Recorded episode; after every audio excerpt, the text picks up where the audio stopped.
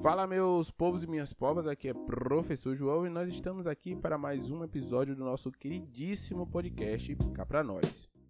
E cá pra nós, esse podcast foi feito para você que gosta de ouvir boas notícias e de fontes confiáveis para bem fundamentar suas opiniões. Esse podcast também é feito para a galerinha que vai enfrentar a prova mais esperada do Brasil, o Exame Nacional do Ensino Médio, onde nós trazemos aqui os cinco assuntos que mais caem em todas as disciplinas que compõem a prova do Enem. Bom, esse podcast também é feito para a galerinha que ama assistir filmes e séries, mas odeia perder tempo ali no catálogo escolhendo seus filmes. Então nós temos indicações da Amazon Video Prime e da Netflix para você. E se você é assim como o professor João que ama ouvir música, nós temos aqui a análise de letra de músicas, tornando as músicas que vocês gostam ainda mais especiais. E hoje, em especial, eu vou trazer aqui o nosso rei do baião, o Luiz Gonzaga. E eu vou contar uma história para vocês sobre uma das festas mais populares no Nordeste e que possivelmente poucas pessoas sabem a origem dessa festa. Então, se liga aí que a gente vai jogar duro. Escuta aí um pouquinho do Groove Washington Jr., Mr. Magic. Bom, dentre todos os episódios, eu trouxe aqui artigos e matérias, é, como eu falei, de fontes oficiais. E todas elas têm o seguinte intuito, né? Nós queremos trazer números oficiais para você bem argumentar ali, informar os seus pensamentos e fazer boas escolhas. Afinal, pessoas inteligentes fazem boas escolhas, né? fazem boas escolhas. E nós também trazemos esses números principalmente para a galerinha que vai enfrentar a prova do Enem. Precisa fazer a redação e não tem nada mais interessante para um corretor de redação do que observar que para além dos seus argumentos, né, o, o, concorrente lá ele conseguiu fundamentar as suas argumentações em números de fontes oficiais, né? Então, e, é, é esse diferencial nas redações te coloca em um patamar diferente do senso comum. E é, é, esse é o nosso intuito, de que você vá lá fazer a prova, faça uma boa prova e que você consiga, é, dentro das suas argumentações, trazer números oficiais para a sua prova e aí você vai tirar um notaço, isso eu te garanto, sem sombra de dúvidas. Se você cumprir ali né, as estruturas básicas da construção do texto, né, se ele pedir carta argumentativa, um texto argumentativo, e dentro dessas estruturas você trazer números oficiais, poxa, sua nota aí vai para o céu. Acredite no que eu estou lhe dizendo, acredite mesmo. Bom, e aí para hoje, né, nós já trouxemos, veja só quanta coisa nós já falamos aqui no nosso podcast. Nós já falamos do mapa da violência, né, que foi o, o criado pelo IPEA. Nós já trazemos, trouxemos aqui o mapa da educação básica no Brasil, pela Fundação Le Mans. Nós já falamos do suicídio com os números oficiais da CESAB. Nós trouxemos aqui o mapa da leitura do Brasil, que foi da, da Fundação Cultura Bradesco. Né? E nós já falamos de uma série de, de outras coisas aqui. Hoje, né, saiu hoje, dia 20 de setembro, saiu no portal do PNE a, as dicas de redação para o Enem 2021. E lá no post tem contemplado alguns assuntos que nós já trouxemos aqui. Aliás, todos os assuntos que nós trouxemos aqui no podcast está contemplado no, no, no nas dicas do, do PNE do, da redação do Enem 2021 tem uma, tem uma relação falando sobre saúde. Nós trouxemos aqui o mapa do envelhecimento no Brasil. E dentro dessa, dessa seara, dentro dessa discussão, nós trouxemos parte de discussão das estruturas do SUS é, do Brasil, né? Como foi criado, onde surgiu, né? Quais são o, o a, a estrutura básica de preparação para ela. Os médicos estão preparados estão se preparando, os cursos de medicina estão se preparando para as novas ondas que estão por vir. Uma delas é a terceira idade. Né? Então nós trouxemos toda essa discussão E essa discussão não foi, não foi, não foi de uma fonte qualquer, ela foi do mapa da velhice construída pela Fiocruz, com um especialista que veio da França, eu não vou me recordar agora o nome dele, mas um especialista que veio da França para falar sobre isso. Então, se você não acompanhou os outros episódios, dá uma olhada lá porque vai te ajudar bastante na hora de você construir os seus argumentos. Se você não está no perfil do da galera que vai fazer a prova do Enem, certamente é certo que você conhece alguém que vai fazer a prova. Então indique esse material porque vai ajudar bastante. Sem contar que nós essa semana no programa da Josi, nós é, iniciamos uma outra etapa do nosso podcast. Nós abrimos um grupo de WhatsApp, onde nesse grupo será disponibilizado para, para além do, da, da atualização dos episódios, nós vamos trazer também listas de exercícios de todas as disciplinas com questões exclusivamente do Enem. Então essa semana nós já colocamos lá língua inglesa e história. Entende? Eu vou deixar link na bio do meu Instagram, arroba professor João Henrique Espíndola. Toma nota aí de novo, só vou falar, ó, arroba professor João Henrique Espíndola lá na link, lá na bio, vai estar tá o link para você entrar no grupo. Eu tenho recrutado também alguns professores que poderão dar aí algum suporte para vocês no momento dos estudos. Então, tudo isso de maneira gratuita, com material de qualidade, só para te ajudar a fazer uma boa prova do Enem. Beleza? João, deixa de, de conversar, que hoje você tá conversador como que, né? Tá, tá para além do normal. vamos logo para a matéria do dia, né? Hoje nós vamos falar sobre a modalidade do ensino à distância. E aí nós vamos falar tudo, os prós, os contras, tudo, histórico, tudo, tudo, tudo, tudo, para bem fundamentar aí a sua redação, caso caia esse tema, né? Já pensou? Oh, glória. Então ouve aí um pouquinho do Groove Washington Jr. que eu já vou jogar duro.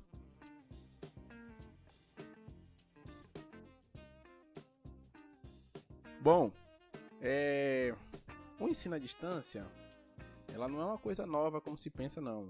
Tem uma galerinha que acha que o ensino na modalidade à distância ela toma força, ela surgiu com o advento de novas tecnologias, né, com a popularização da internet, dentre outras coisas. Só que o ensino à distância surgiu em 1890 nos Estados Unidos e na Alemanha por meio de correspondência. No Brasil, é, essa modalidade chegou em 1960.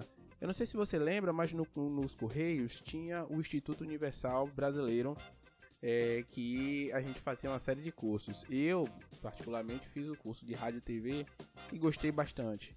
Né? A, a única coisa ruim da, da história é que não tinha a presença do professor, e a gente vai falar disso e também necessitava de uma disciplina muito grande para você concluir o curso, né? Caso contrário, a galera aí que sofre com a procrastinação, ixi, aí bola tudo, acumula tudo, é, é os infernos. Mas enfim, é, em 2018 foram disponibilizadas, foi a primeira vez que foi disponibilizado um número de vagas muito maior no EAD do que no presencial. Em 2018 foi disponibilizado 7 milhões 170.567 vagas no EAD, 800 mil a mais do que as ofertadas no curso presencial. Então é um negócio pega fogo mesmo, né? Em 2005, a modalidade foi regulamentada na Lei de Diretrizes e Bases da Educação Nacional, a LDB, do Ministério da Educação. Desde, desde então, com acesso maior à internet, o ensino à distância tem crescido cada vez mais e gerado algumas polêmicas. Uma delas foi em 2018, quando o atual presidente defendeu o ensino à distância no ensino básico como forma de combater o marxismo. Palavras dele. Aí eu também não vou entrar muito nessa seara, não. A outra discussão começou um pouquinho antes, em 2017, quando o governo abriu a possibilidade de convênios com escolas de ensino médio à distância. Né? Essa foi uma polêmica forte mesmo. E aí eu vou te pedir para você dar uma olhada. Eu não vou me lembrar no episódio, mas lá no, no, na playlist tem a descrição de cada um deles. Tem o mapa da educação básica. Quero que vocês dêem uma olhada nesse episódio. Lá nós trazemos a, a, as indicações, as informações sobre os investimentos da educação básica no Brasil inteiro.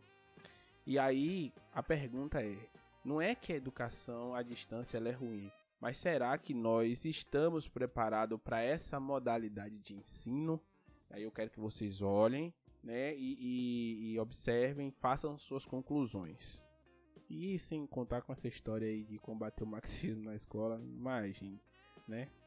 Sendo um assunto em alta e que gera muita discussão, o tema ensino à distância pode cair na redação do, do, do Enem, né? Para te ajudar a defender seus pontos de vista na prova, é, vamos falar aqui os argumentos dos prós e dos contras do ensino à distância, né? Vou, vou separar por, por etapas aqui, né? É, a conveniência versus ensino. Os prós. O estudo à distância é mais conveniente, pois o aluno pode estudar de qualquer lugar da casa, do ônibus, no computador, no celular. O aluno também tem flexibilidade nos horários de estudos e pode conciliar trabalho e estudo. Essa é uma conveniência maravilhosa do ensino à distância. Eu acho que esse é o ponto alto do ensino à distância.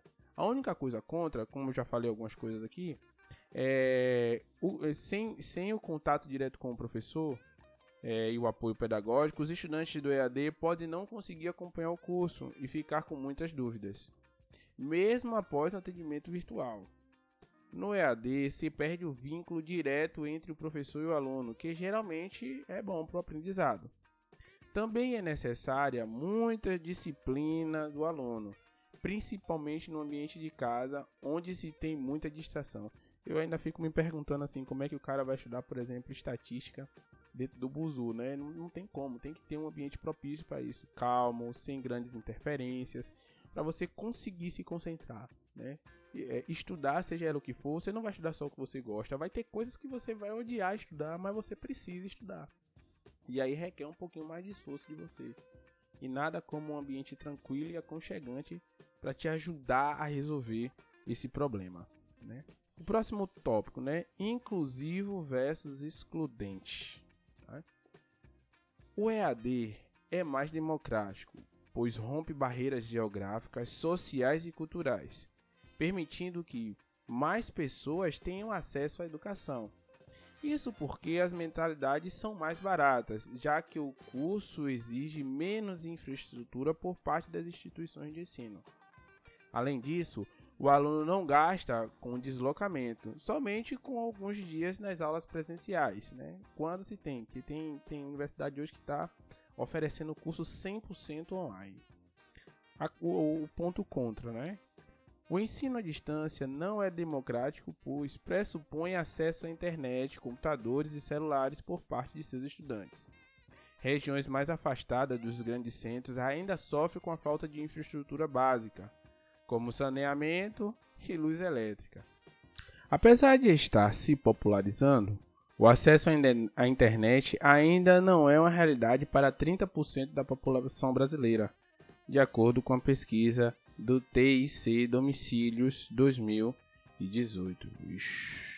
E essa é uma realidade. A gente olha aqui no, agora nós vivemos é, o período pandêmico e aqui em Conceição de Jacuípe nós temos dois provedores de internet que oferecem aí internet em banda larga.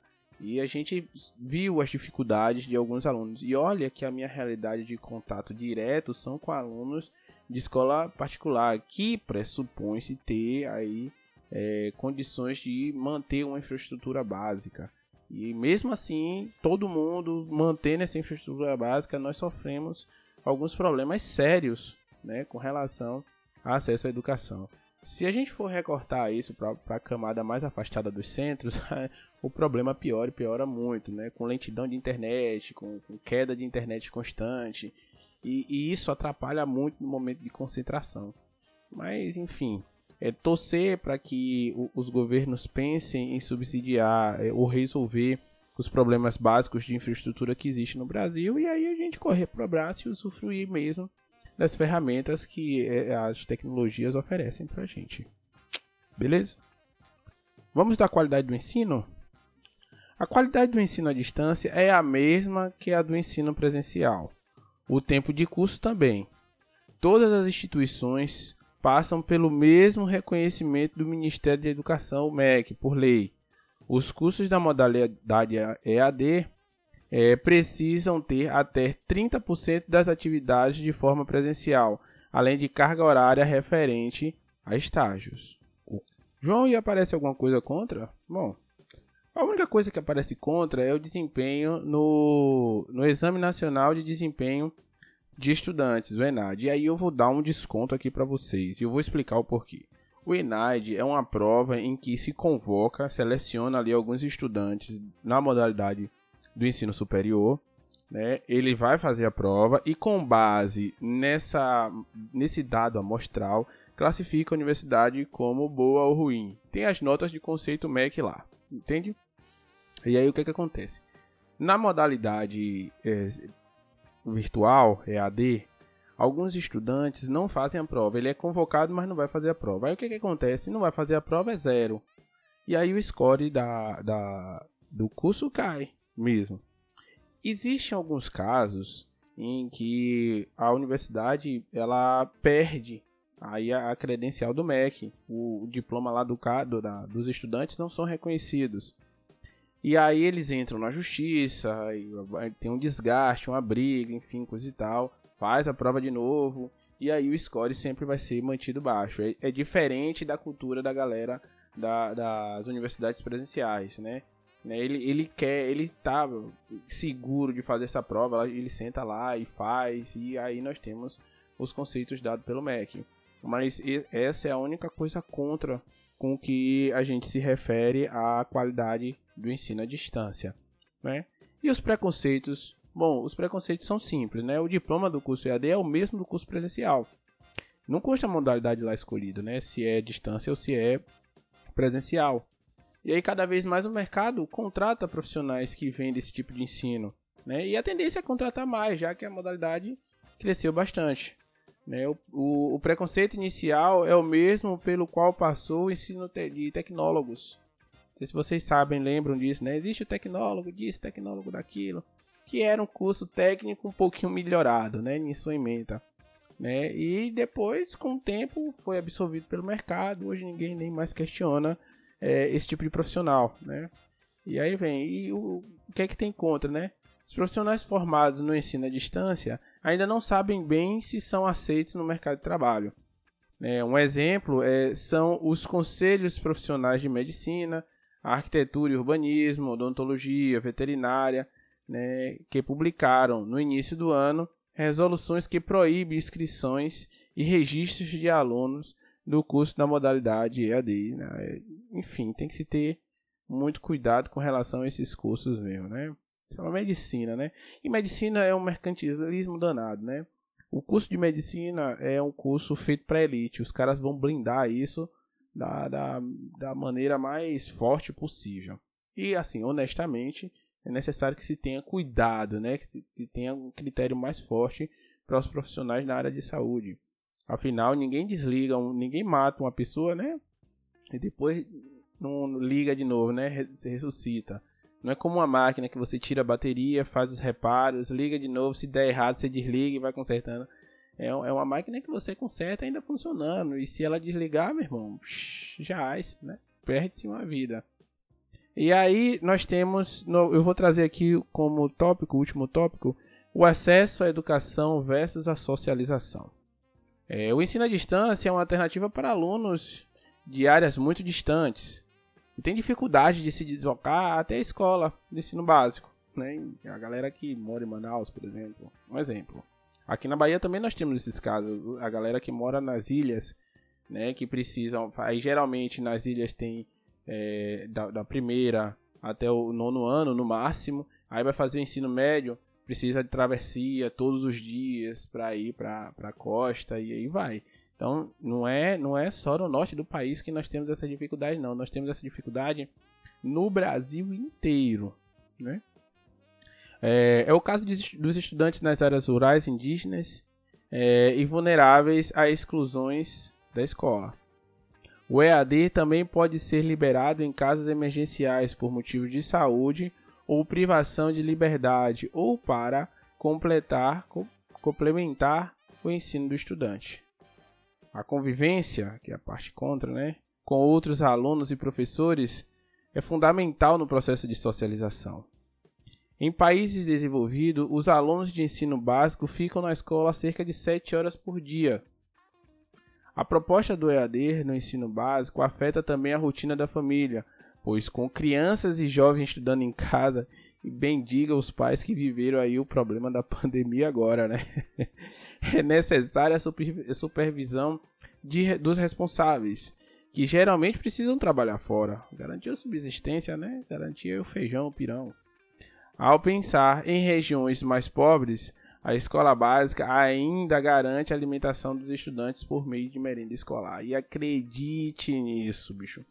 Ainda hoje, né, 2021, ainda tem situações de vulnerabilidade sociais muito forte e existe estudantes que vão para a escola exclusivamente para ter o que comer. Tem, tem gente que vai para a escola, né, ele, à tarde e é o jantar dele é a merenda escolar. É, é pesado mesmo, mas infelizmente essa ainda é uma realidade é, do, de nós brasileiros, infelizmente mesmo. Bom, esse foi a, essa foi a matéria é, dessa semana né, com, com o conceito de ensino à distância. No Brasil, nós trouxemos aqui os prós, os contras, um pouco do histórico do EAD e eu espero que essa, essa matéria te. Calma aí, meu primo. Gente, faltou do mais importante. A gente precisa falar dos cinco assuntos que mais caem na prova do Enem. E hoje nós vamos falar do top 5 de matemática. Pega papel e caneta aí que a gente vai jogar duro, viu? Bom, em quinto lugar, o, do assunto que mais cai na prova de matemática do Enem é gráficos e tabela. Olha, toda vez que eu tô dando aula, eu digo aos meus alunos: aprendam a ler gráficos e tabelas. É um recurso que o Enem aborda bastante, tanto em física quanto química, biologia, né, matemática principalmente. Né? E aí nós temos uma recorrência de 2009 a 19 de 77 questões, representando um percentual de 8,6. A dica é: a resposta está no gráfico. Interprete o gráfico. Aprenda a ler o que o gráfico está querendo te dizer. É mais uma questão de interpretação do que cálculo matemático propriamente dito. Se liga aí, viu? Bom, e em quarto lugar, com 88 questões e um percentual de 9,1, nós temos função. E olha, não adianta você querer aprender só função do primeiro e do segundo grau, não. Aprenda todas as equações né? Função do primeiro grau, do segundo grau, exponencial, logarítmica. Todas elas fazem parte do universo da, das questões que caem na prova de matemática do Enem, saca? Então, quarto lugar, função. Em terceiro lugar, essa aqui vocês vão gostar, viu? Em terceiro lugar, razão e proporção. Escala, razão e proporção. Foram 119 questões e 13,2% de recorrência nos períodos de 2009 a 2019. Geralmente as escalas aparecem contextualizadas em mapas ou maquetes e ou, né? Lembre-se das fórmulas de escala. Tamanho em miniatura dividido pelo tamanho real. Então, na questão vai aparecer lá um mapa ou um gráfico, né? Um, um mapa, assim, uma maquetezinha e você vai fazer leitura ali das escalas. Entende? Bom, outra coisa que eu abro bem os olhos de vocês é com relação às unidades de medida. Geralmente na prova eles trocam as unidades de medida. Então ele dá uma escala em metros, quilômetros e depois a escala está em centímetro, né, ou milímetro. Então aprendam as escalas métricas, as relações de escalas métricas, sabe? As unidades de medidas devem ser iguais na hora que você estiver fazendo os cálculos ali. Se liga que essa é uma dica muito, muito importante. A galera erra bastante nisso. Bom, é, em segundo lugar, nós temos aritmética, com 120 questões e um percentual de 13,3%. Esse aqui é fácil. Operações básicas: soma, subtração, multiplicação, divisão, potenciação e radiciação. São as questões que aparecem mais na matemática. Isso, isso é o cotidiano, uma boa lista de exercício, um bom direcionamento, estudar em tabuada, estudar bastante tabuada, e aí você já consegue resolver o máximo de questões possíveis que aparecem na prova do Enem de matemática. E em primeiríssimo lugar, geometria. Foram 215 questões com 23,9% de recorrência entre 2009 e 2019. Estude todas as geometrias, geometrias planas, espaciais, geometria analítica, né? E aí eu vou dar uma dica de, de ouro para vocês. Em todas as provas do Enem, caiu triângulo equilátero. E sabe qual é a forma que você precisa lembrar e interpretar assim de, de com força mesmo, que vai ser sucessagem garantida, é a altura do triângulo equilátero. Alguém lembra? L raiz de 3 sobre 2. Então, tome nota, bons estudos. Daqui a pouco nós teremos listas lá no nosso grupo do WhatsApp. Se você tem alguém aí que tá afim de pegar essas listas, manda entrar em contato com a gente que a gente já disponibiliza para vocês. Belezinha? Bons estudos e agora segue o programa, porque quase que eu esqueço da parte mais importante do programa, né? beijo, beijo! Ajude a fazer boas escolhas e com certeza vai ajudar a galerinha que vai fazer lá a prova do Enem, a prova de redação. No mais, desejo a vocês uma boa sorte e nós vamos para aqui. Nós temos aqui agora o próximo quadro do nosso querido podcast, que são as indicações de filmes da Amazon Video Prime e da Netflix. Vamos ver um pouquinho do Groove Washington que a gente vai jogar duro. Bom, e para Netflix nós temos aqui o primeiro filme, Ex Machina, Instinto Artificial. É um filme de ficção científica que traz aqui a história de um programador que é selecionado para participar de um experimento de inteligência cibernética ou sintética ou artificial.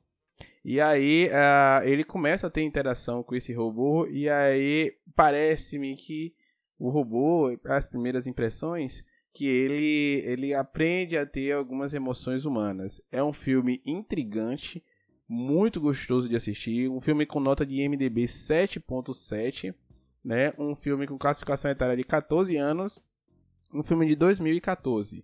Ex Machina, Instinto Artificial, um excelente filme. E até bom aí pra galera, se por si cair aí os conceitos de inteligência artificial, algoritmo, como já caiu em provas passadas do Enem, tá aí um bom filme aí para subsidiar os seus argumentos. Filmaço, filmaço mesmo. Repetindo, Ex Machina, Instinto Artificial. Bom, ainda na Netflix eu também trago um outro filme de, de, ficção científica, um filme também muito intrigante, que vai fazer você pensar sobre a, a utilização do seu tempo, cada minuto é importante. Enfim, é um filme que me intrigou. O nome do filme é O Preço do Amanhã, um filme de 2011, classificação etária de 12 anos, um filme com nota de MDB 6.7. E aí o filme passa num, num cenário onde as pessoas param de envelhecer aos 25 anos e são projetadas para viver apenas mais um ano. O dinheiro pode comprar o tempo de vida, né, e tornar as pessoas imortais. Aí tem os matusas, né, tem a galera que tem muita grana e essa grana ela é revestida em tempo de vida, que é, que é uma filosofia até interessante, né? Quando a gente trabalha, a gente não está apenas trocando, ganhando dinheiro, trocando mão de obra por dinheiro, a gente está investindo tempo de vida em troca de dinheiro. Então a gente precisa equalizar bastante o que é que nós vamos fazer com esse tempo, o que é que nós vamos, é, como que nós vamos gastar esse dinheiro, essa troca de bens que é o seu tempo de vida com grana. Sabe, é, quando, quando o aluno me pergunta assim, professor, eu não sei o que fazer, me dá uma dica. Eu falei, olha, faz o que tu gosta de fazer, independente dos seus ganhos financeiros. Porque quem trabalha com o que gosta, não, não trabalha, ele se diverte. E aí você está fazendo um bom uso do seu tempo, fazendo o que você gosta, né? E, e ganhando grana com isso. Acho que não tem objetivo melhor de vida do que você conseguir chegar a esse patamar de pensamento, né? Fazer o que gosta e ganhar dinheiro com isso. Bom, então, O Preço do Amanhã é o último filme da plataforma da Netflix que a gente indica essa semana. Filmaço, filmaço mesmo. E aí vem a plataforma que eu mais curto, que é a Amazon Video Prime, 10 conto, 9,90, é bom demais, bom demais. E lá tem a única coisa sofrida lá no, no, no Amazon é só o, a, o, catálogo, né? O algoritmo é terrível. Você as coisas estão muito escondidas, tem muito título bom na Amazon, só que fica muito escondido, fica ruim mesmo de, de achar. E aí a gente tá aqui para tentar solucionar esse problema, né? Primeiro filme que tá lá e, e à disposição da Amazon, que eu curto muito, até porque tem como protagonista é, John Depp, né, um super ator. E aí ele faz. Vamos falar logo do título do filme, né, João? Pra gente não ficar falando muita besteira aqui. O título do filme é Transcendente a Revolução, que é também um filme de cunho é, de ficção científica. Conta a história de um, de um, de um cientista que ele passa a sua consciência para um computador. Ele torna aí sua parte de sua consciência, a totalidade dele, até então não sei decifrar, é, como inteligência artificial. E aí essa inteligência ela toma conta da internet e ela faz uma revolução do mundo. E aí cria o, o que o Matrix traz lá no seu filme, né? Uma revolução entre humanos e máquina. É um filme com uma, um nível de ação bem baixo, mas é um filme muito inteligente. É um filme com nota de MDB de 6.2, um filme de 2014, classificação etária de 12 anos. Transcendência, a revolução. Amazon Video Prime, super filme. E ainda na Amazon Video Prime eu vou trazer um filme um pouquinho mais velhinho, um filme de 2001, né? Muhammad Ali, ou simplesmente Ali. Um filme protagonizado por ninguém menos que Will Smith, com nota de MDB de 6.8. Ele conta é um filme biográfico que conta a história da lenda de Muhammad Ali, o pugilista que foi braço direito de Malcolm X lá nos Estados Unidos e que triunfou entre 1964 a 1974. Um super filme com um contexto histórico bastante interessante e que certamente vai enriquecer aí seu cabedal cultural acerca da história, principalmente no nível dos Estados Unidos, uma revolução de classe, né? Um excelente filme, filme para pessoas inteligentes assim como vocês. Ali, né? Ou todos, como tá traduzido, né? Um filme de 2001, faixa etária de 12 anos, 6.8 no MDB, viu? É, jogue duro. Bom, e aí agora nós vamos para o, o quadro queridinho do nosso podcast, que é o análise de letra. Hoje eu vou fazer um pouquinho diferente, né? Hoje eu vou falar da história, um pouquinho da história do Rei do Baião. E uma história que me emociona muito toda vez que eu lembro. Eu sempre que eu, que eu chego na sala de aula, que eu encontro aí um, um menino do mato, né? Um filho do mato, como eles mesmo esse outro intitulam a galerinha que é, gosta da roça, que é, gosta de ser vaqueiro, ama andar a cavalo, correr atrás de boi. Eu sempre pergunto a eles: vocês conhecem a história de Raimundo Jacó? Né? E para minha infelicidade, acho que só teve uma aluna que sabia essa história de Raimundo Jacó. E eu fiquei muito feliz dela saber, mas a maioria não sabe. Né? E hoje eu vou contar a história de Raimundo Jacó na história de A Morte do Vaqueiro de Luiz Gonzaga. Ouve aí que a gente vai discutir trecho a trecho. Bom, eu não sei vocês, mas a música, quando bem feita, ela me emociona bastante. E eu sempre fico intrigado com, com a razão ou motivo em que levou aquela pessoa é, a escrever tal, tal peça. Assim, é magnífico. E quando eu escuto essa música, Morte do Vaqueiro, eu me emociono. Na verdade, eu me emociono com duas músicas do Luiz Gonzaga. Né? A primeira é Respeita Januário, que é a música que faz a primeira menção ao seu primo Raimundo Jacó. E a segunda, e ainda com mais força, a própria música Morte do Vaqueiro. Bom, mas sem grandes delongas, eu vou falar um pouquinho de Luiz Gonzaga, o rei do Baião. Luiz Gonzaga do Nascimento, ou Luiz Gonzaga nasceu em 13 de dezembro de 1912 na cidade de Exu, no Pernambuco.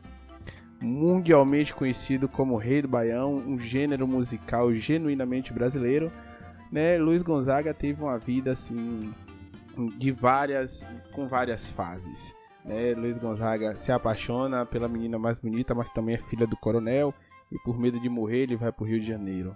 Lá no Rio de Janeiro, ele enfrenta uma série de dificuldades que eu não vou narrar todas, porque senão eu, eu vou passar aqui mais de uma hora de podcast falando. É, e passa inúmeras dificuldades e vai para a rádio virar o rei do Baião. E ele teve muitas composições. Asa Branca é o hino do sertão, eu acho que é a música de Luiz Gonzaga mais tocada de todos os tempos. Sala de Reboco é uma música boa, enfim. Mas, na minha opinião, a melhor de todas as músicas chama-se A Morte do Vaqueiro. E aí eu, eu vou eu vou colocar vocês para ouvir um pequeno trecho e a gente vai contar um pouquinho essa história dessa música de do quão bonita que ela é.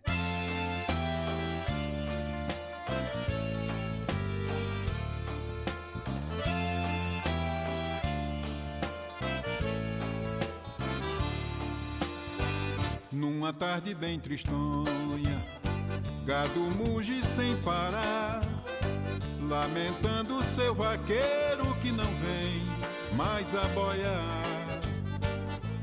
Não vem mais a boiar tão valente a cantar.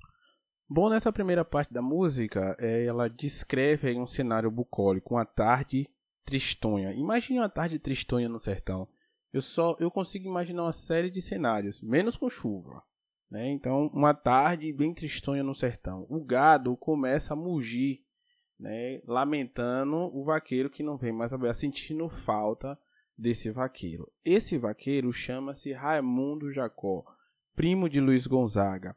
Um vaqueiro exímio. Ele tinha tanta afeição com os animais que ele, depois dessa, dessa lenda, ele. Depois dessa lenda, depois desse fato, ele foi. Ele era considerado tipo o São Francisco de Assis do Exu. O cara não precisava recorrer à violência para lidar com os animais. Ele simplesmente cantava, chamava e os animais assim o obedeciam. E você vai perceber essa relação que Raimundo Jacó tem com os animais ao longo da música, né? E aí ele vem, né? O gado muge sem parar, lamentando seu vaqueiro, que não vem mais a boiar, não vem mais a boiar, tão dolente a cantar. Então, é essa primeira parte aí já remete a, a um, uma tristeza profunda. E quando vocês entenderem a história, vocês vão perceber que é terrível mesmo. É, é muito triste ouvir essa música. Né? Enfim. Lengo, tengo, lengo, tengo, lengo, tengo pegado hoje. Bom vaqueiro nordestino morre sem deixar tostão. E o seu nome é esquecido nas quebradas do sertão. Nunca mais ouvirão seu cantar, meu irmão. Bom, e aqui começa a história de Raimundo Jacó e o motivo pelo qual Luiz Gonzaga compôs essa música Morte do Vaqueiro. Existia uma fazenda em Exu chamada Fazenda Serrita. E lá escapou um gado, um, um boi, né, uma reis, que é é, um, é, um, é um boi menorzinho, um adolescente. E esse boi ele era muito arisco. Né? E aí o dono da fazenda pediu a Miguel Lopes, amigo de Raimundo Jacó, e Raimundo Jacó que fosse atrás desse gado. Bom, depois de um certo tempo, voltou Miguel Lopes para a fazenda sem Raimundo Jacó e sem o gado, sem a reis, como eles chamam.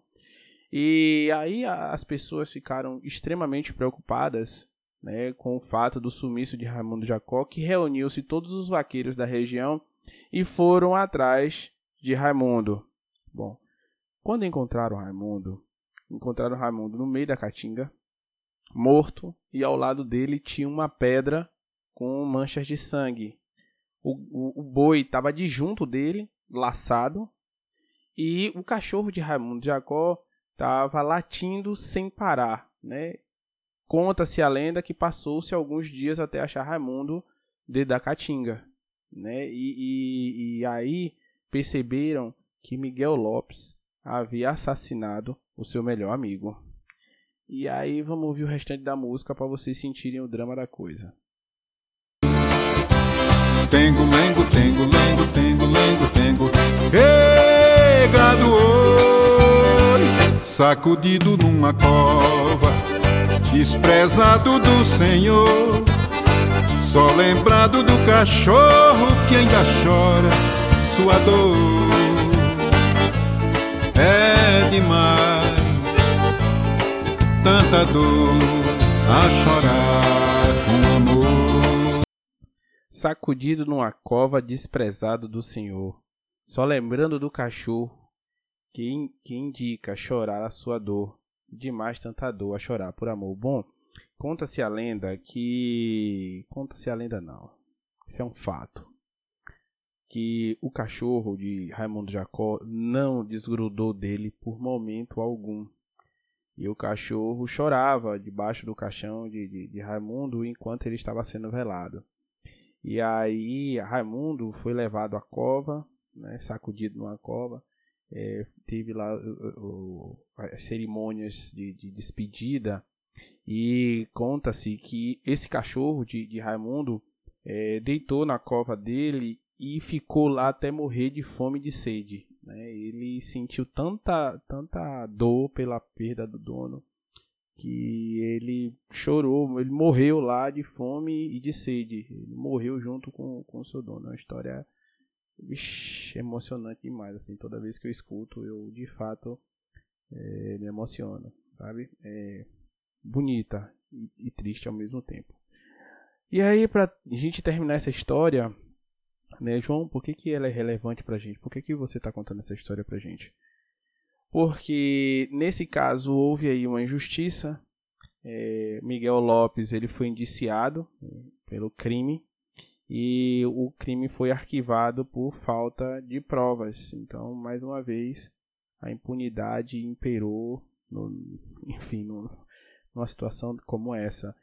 E em homenagem a, a existência de Raimundo Jacó, não houve só a música A Morte do Vaqueiro, composta por Luiz Gonzaga. Há uma festa nordestina de, de tradição é, muito, muito festejada por todos, chamada A Missa do Vaqueiro. Né? E a Missa do Vaqueiro ela foi instituída em homenagem a essa grande figura, uma pessoa valorosa e amorosa, até porque se o animal gosta de, de, de gente, não tem como essa pessoa ser ruim, né? Chamado Raimundo Jacó. E esses, meu, meus queridos, é a análise de letra com um tom de biografia que nós temos para essa semana. A Morte do Vaqueiro, de Luiz Gonzaga, uma homenagem mais do que justa para Raimundo Jacó, o vaqueiro do Nordeste fica aí um pouquinho com, com a música e nesse tom de reflexão de que você deve observar bem as suas amizades. É, eu vou deixar aí vocês escutando a Morte do Vaqueiro, uma versão de de Dominguinhos e Alcimar Monteiro, um, uma edição gravada em 97. Beijo, beijo e até a próxima segunda-feira. Fui!